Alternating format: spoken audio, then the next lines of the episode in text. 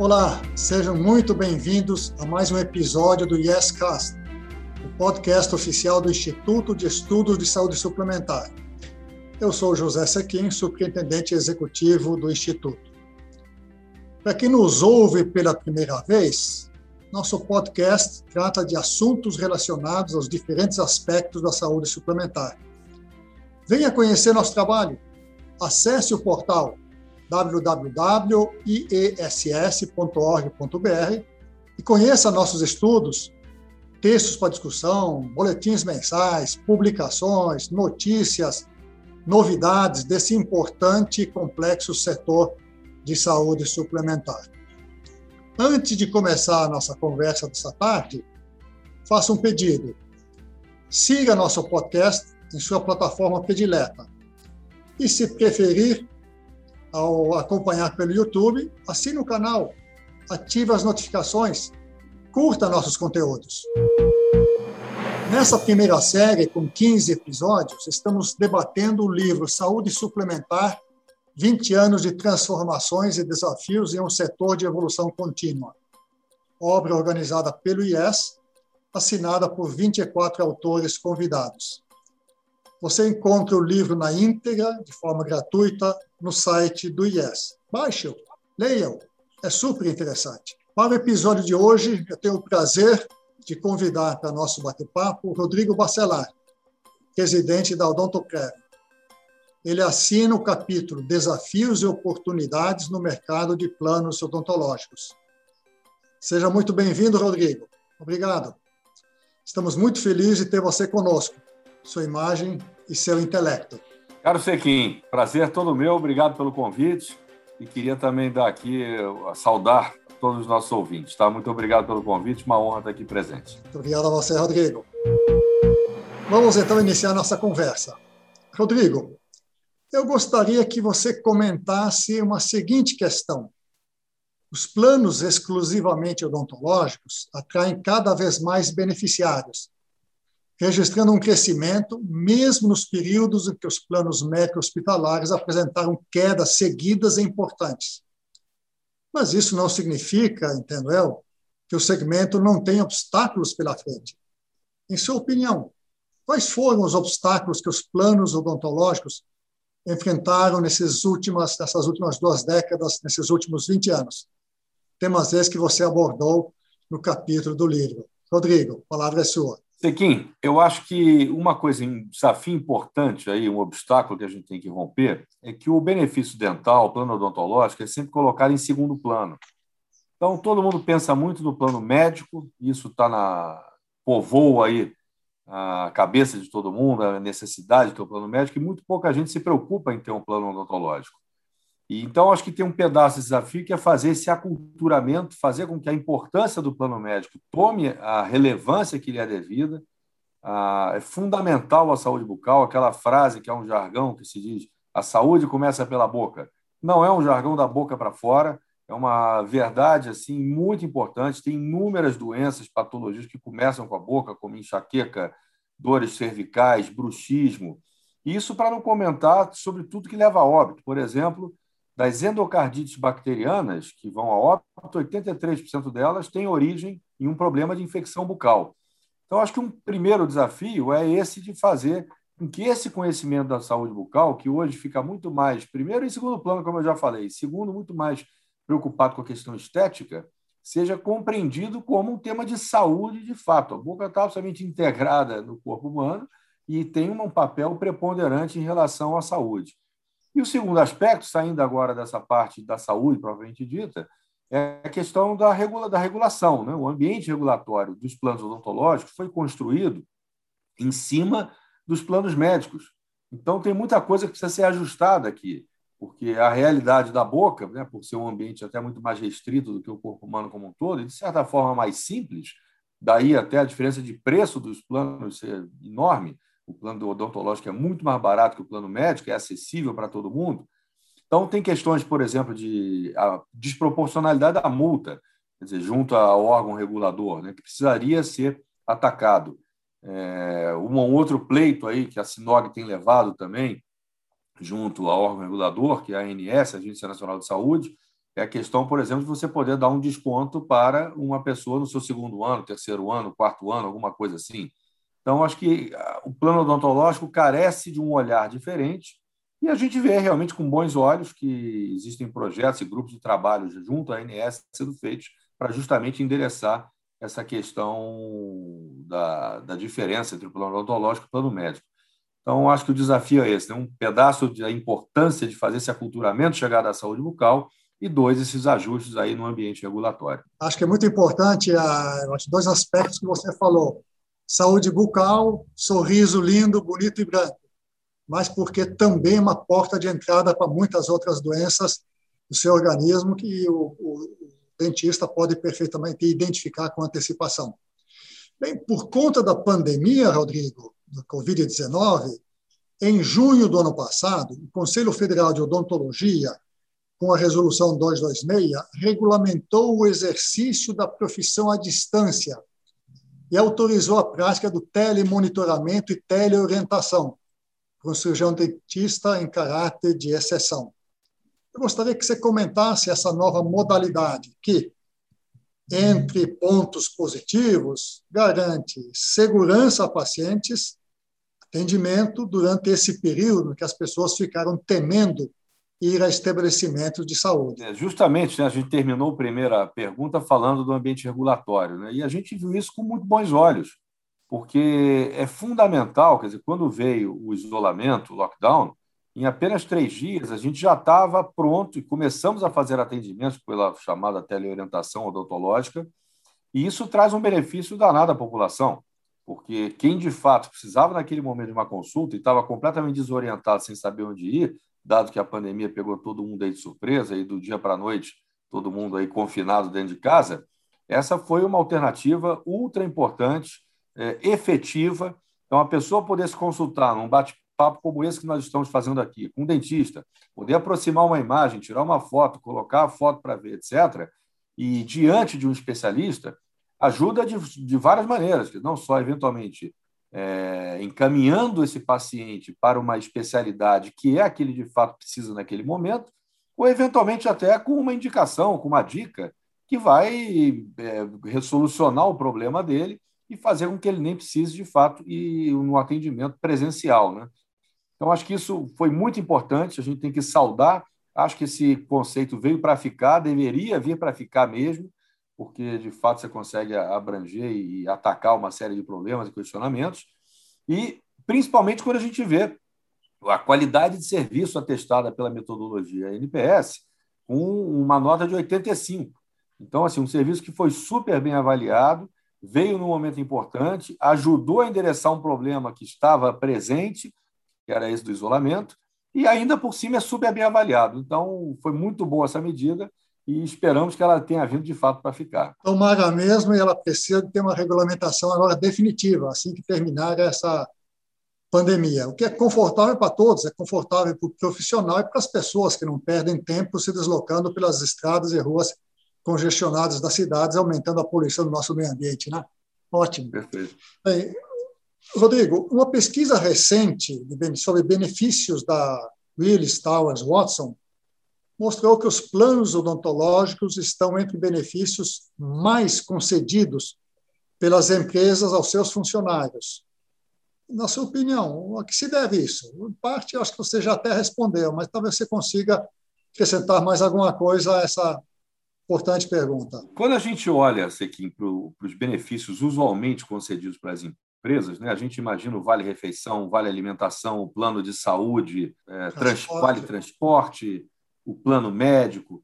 Então, quando a gente compara o ticket do plano odontológico, ele é muito mais barato que qualquer um desses. E com todos os benefícios que a gente acabou de falar, o benefício é de fato excelente, o benefício trata da saúde da pessoa, então, assim, é tudo de bom, né? E com preço ainda que é muito acessível. Então, acho que quando a gente tem pesquisas internas no Odontoprev, que a gente viu o seguinte, há uns 10 anos atrás, o plano odontológico perdia para vaga de estacionamento o funcionário estava mais preocupado em ter onde parar o seu carro do que tratar da sua própria saúde. Né? Então, acho que um pedaço desse processo de aculturamento, que eu mencionei aí também na primeira pergunta, a gente já começa a observar isso um pouco. Né? Acho que a questão, não só estética do plano dental, porque tem todo um tema relacionado à confiança da pessoa poder dar um sorriso, é, é a forma dela se expressar. A boca é a forma de, de expressão primeira, né? Então, essa confiança, isso impacta na produtividade da pessoa, isso impacta na autoconfiança da pessoa, não ter vergonha e medo de se expressar, de sorrir, que bate na autoconfiança, que bate na performance dela. Então, acho que está tudo ligado e, de certa forma, esse aculturamento vem acontecendo, acho que numa velocidade inferior a que nós gostaríamos, né? gostaria de ter, tá vendo esse processo de forma mais acelerada, mas acho que tem aí um caminho é, em curso. Né? Então, quando a gente compara o custo desses benefícios diretos, e ainda comenta-se aqui, uma outra maneira de ver, é com os próprios custos do dia a dia. Estamos falando aqui de vestuário, estamos falando de moradia, estamos falando de educação. Então, assim, não há razão para a população se precaver e se proteger de problemas odontológicos com um custo, por exemplo, estamos falando aqui de um plano, aliás, para pegar o valor médio do plano odontológico na ANS, que é próximo a 20 reais, acho que R$19,76, que seja 20 reais, é, não há razão, 20 reais comparado com qualquer conta dessa, com um cafezinho que se toma no mês, com vestuário, habitação, moradia, transporte, esses vales todos que eu comentei, quer dizer, cabe no bolso sim, e tem esses impactos todos na saúde, que a gente já comentou, tem o impacto da autoconfiança e performance, e então acho que é uma, uma razão para não ter, né? a gente precisa levar essa importância e os benefícios, benefícios odontológicos a cada vez mais pessoas, tornar isso tudo mais conhecido cada vez mais. Acho que até exatamente isso que explica o grande crescimento que o número de planos odontológicos teve de 2000 para cá. Em 2000 praticamente não existiam, hoje estão aí bastante frequentes. Achei super interessante também a sua comparação com o estacionamento, comparar com o ticket. Eu tenho notado que as pessoas também têm mudado um pouco a sua postura em relação ao automóvel. No passado era um objeto de desejo. Já vinha começando a deixar de ser tão. E eu acho que a pandemia mostrou que, às vezes, ele pode até ser supérfluo, ser até um estorvo, você tem que cuidar dele todos os dias ou todos os meses, coisa desse tipo. Bem, Rodrigo, você acabou você... de mencionar aqui a questão ambiental, por exemplo. Né? Então, acho que essa conscientização toda, não só, é, primeiro, da chateação de ficar no trânsito, e, do, claro. e depois toda a questão ambiental também, que está com uma pegada, claro. felizmente, muito importante aí junto à sociedade. Né? Não, sem dúvida. Você comentou antes, Rodrigo, que o profissional dos dentes da boca consegue identificar por antecipação algumas doenças que a pessoa pode ter até antes mesmo que um profissional daquela patologia pudesse identificar. Como é que isso está, está acontecendo? Os profissionais, ao fazer o atendimento, realmente procuram identificar esses pontos e comunicar ao paciente ou ao seu médico profissional? Isso tem, tem tido resultados bons? A saúde bucal e a saúde, como a gente conhece, né, do plano médico, está absolutamente interligado, Sequim. Então, é, a gente precisa realmente fazer com que as pessoas é, entendam essa importância. Eu dei alguns números para você, vou repetir aqui. É, das endocardites bacterianas, que é uma doença que pode matar em horas, né? 40% das endocardites bacterianas têm origem bucal. E dessas que têm origem bucal, 83% leva a óbito. Então, você tem que descobrir isso o quanto mais rápido possível, melhor. Existe também problemas digestivos, Existe o tema de enxaqueca, que é um problema sério. Enxaqueca tira as pessoas de, de trabalho, de um monte de coisa. É, você tem as dores de cabeça mais leves, você tem os desequilíbrios das articulações mandibulares, você tem a questão de dor de pescoço, principalmente aqui na região da cervical. Você tem o bruxismo, que pode levar à quebra de dentes, todo aquele ranger, e aí que toca de novo o problema de mastigação e toca o problema digestivo. Então, tem realmente muitos é, problemas originários de saúde, originários de problemas bucais, e que reforçam essa importância. E com relação a como é que a gente integra isso e tenta fazer, eu deixei por último aqui para mencionar o problema do câncer bucal. São 16 mil casos de câncer bucal por ano no Brasil. São 12 mil é, de homens e 4 mil de mulheres. Está mais associado principalmente a tabagismo, álcool, a álcool, etc. Por isso, até talvez tenha uma prevalência maior aí de homens do que de mulheres. E a gente desenvolveu lá na Odontoprev uma parceria com a Secamargo, onde a gente então envia uma imagem dessa lesão, dessa lesão que pode ser um câncer ou não. E o AC Camargo, que é o terceiro maior centro oncológico do mundo, aí, de uma importância, uma relevância fantástica, no, no mundo de oncologia, ele então checa essa imagem que o dentista consegue fazer tirando uma foto com o celular dele. Então, para isso vem aí a tecnologia também, né, para ajudar a gente a detectar doenças de forma mais cedo e, com isso, ajudar a salvar vidas. Né? 80% dos casos de cânceres bucais são curáveis. Então, só precisa daquela formulinha mágica, que é o que descobrir ainda num, num, período, numa etapa que você consegue, consiga tratar. Então, com tecnologia, a gente desenvolveu um aplicativo, o dentista consegue tirar uma foto e aí consegue aproximar sem precisar enfiar o celular na goela do paciente, consegue tirar uma boa foto e enviar para esse banco de dados fantástico do AC Camargo, que vai fazer uma análise dessas imagens, junto com o banco de dados de inúmeros casos de câncer de bucais que eles têm, e dizer, olha, é câncer, pode ser câncer ou não é câncer. Isso, então, ajudando a salvar 80% de 16 mil vidas por ano. Né? Mas, uh, Rodrigo, no, no, seu artigo você falou muito dos 20 anos que se passaram. Eu queria um pouco o exercício de futurologia da sua parte. O que teremos à nossa frente, particularmente nessa área de odontologia, que é a área que você atua, tem atuado já nos últimos anos. Rodrigo. Pequim, eu sou um otimista por natureza, né? Então, eu acho que a gente caminha realmente para a odontologia deslanchar cada vez mais no Brasil. O Brasil é o país que mais dentistas tem no mundo. Nós temos hoje aproximadamente 360 mil dentistas. A gente forma mais dentistas no mundo. Então, você tem assim uma coisa que é muito importante, que é você ter a mão de obra disponível, você ter as competências. E não é só quantidade, não. Estou falando de quantidade e qualidade. Né? A formação de odontologia no Brasil é de espetacular é, qualidade. Então, a gente tem muitos dentistas e muitos dentistas de espetacular qualidade. Então, eu acho que isso, por si só, está ajudando muito nesse desenvolvimento da odontologia. Se pegar, por exemplo, os municípios brasileiros, hoje existem é, beneficiários de planos odontológicos em 5.560 municípios brasileiros, que é 99,8% do total. Tem isso distribuído pelas 264 operadoras, que então oferecem esses planos odontológicos aos, a esses beneficiários que estão absolutamente dispersos pelo Brasil e com a capilaridade da rede de atendimento também. Então, eu acho que isso é uma verdade que nos torna aptos a continuarmos crescendo no setor e levando a odontologia de qualidade a cada vez mais brasileiros. Então, eu acho que o setor vai crescer sim, continuará crescendo, e eu acho que talvez, além do lado da, do aculturamento que eu já comentei, e do regulatório, né, o ambos aí que eu comentei no primeiro bloco, eu acho que tem uma coisa muito importante aqui, que é a gente trabalhar cada vez mais na prevenção. Então, é absolutamente crítico. Você pega, por exemplo, do, do que foi gasto, dos tratamentos que foram feitos em 2019, que é um ano bom para comparação, porque o de 2020 com a pandemia distorceu, você teve 183 milhões de tratamentos feitos em 2019, dos quais 44% foram, cento foram preventivos e 56% curativos. Muito bem. Isso, então, é mais ou menos meio a meio, tá? Vamos dizer que o 44 com 56 mais ou menos a mesma coisa. Só que o preventivo custa, custou 14% do total gasto. Então, você vê a desproporção. Quer dizer, é, é, muito importante você pegar. Se você cuida da sua boca, jamais vai evoluir para problemas graves, problemas sérios. Consequentemente, a qualidade de vida desse paciente, o bem-estar dele é muito maior e o, e o gasto que você tem nesse setor é muito menor. E é muito importante. A gente sabe que não tem o dinheiro é sempre um artigo escasso, que é sempre aquela brincadeira do cobertor curto, aonde eu aloco, onde eu não aloco. Então, você conseguir salvar uma odontologia preventiva, você vai salvar, vai ajudar na qualidade de vida do paciente, você vai ter uma boca muito melhor e você vai também economizar recursos que podem, então, ser é, aplicados para tratar de outras patologias, podem ser aplicados para pesquisas importantes, um monte de outras áreas. Né? Então, acho que esse é um outro dado importante.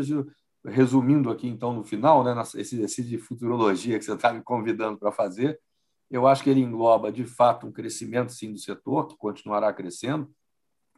Adoraria achar que a gente chega aí, ao final desse ano, com 30 milhões de beneficiários, nós já estamos aí com 27,600, então seria um crescimento expressivo ao redor de 10%, se a gente conseguisse dar, crescer esses 3 milhões esse ano, por aí. É, e acho que tem esse tema da, da prevenção muito importante. Quer dizer, tem um, um estudo de caso que foi feito na Austrália e Nova Zelândia, onde eles começaram a tratar problemas odontológicos nas crianças. Nós temos hoje são 38 milhões de, de brasileiros com idade escolar. Então, se você ajudar a formar essa cultura, o hábito, o comportamento e criar essa disciplina, esses 38 milhões hoje que estão nessa idade serão muito menos despesas e dores e dores de cabeça, enxaquecas, tudo isso que a gente já comentou aqui lá na frente. Né? Então seria realmente um golaço se a gente conseguisse evoluir para esse grande aculturamento. Né? Só me resta me alinhar ao seu otimismo desejar que esse, esse, essa perspectiva realmente se realize, que a empresa tenha sucessos, você também, as pessoas tenham bocas saudáveis e saúde saudável como um todo. Uma conversa realmente fantástica que tivemos aqui nessa tarde. Nosso tempo já terminou, então estamos indo aí para os finalmente. A você, Rodrigo, o meu muito obrigado e as suas palavras finais aí de despedida desse evento de hoje. Eu que agradeço, aqui, muito boa oportunidade. Acho que quanto mais embaixadores nós tivermos para ajudar a levar essa mensagem que a odontologia salva a vida, a odontologia gera uma qualidade de vida muito melhor para todo mundo e que o segredo básico disso é começar cedo na prevenção, na educação de hábitos saudáveis bucais, etc. Isso aí acho que o país tem e as pessoas em si têm muito a se beneficiar disso para frente. Né? Então agradeço muito mais uma vez o seu convite. Acho que sempre essa postura do IES de estar levando esse conhecimento sobre saúde, esses estudos, são dados importantíssimos para a gente ter realmente uma qualidade de saúde no, no Brasil cada vez melhor. Né? Então, brigadíssimo, um abraço a você e aos nossos ouvintes. Igualmente, um grande abraço a você, Rodrigo. E para você que nos ouve, que deseja ler não só este capítulo do Rodrigo, mas o livro inteiro, Saúde Suplementar, 20 anos de transformações e desafios em um setor de evolução contínua na sua totalidade, saiba que ele está disponível no nosso site do IES. Entre, consulte, baixe, distribua, passe adiante, leia, divirta-se com a leitura desse livro. Esse capítulo do nosso especial vai ficando por aqui. Não deixe de acompanhar os demais encontros. Espero você logo logo. Até lá. Esse episódio foi gravado seguindo todos os protocolos de segurança para evitar a contaminação com o Covid-19. YesCast é uma produção da Letra Certa, inteligência em comunicação.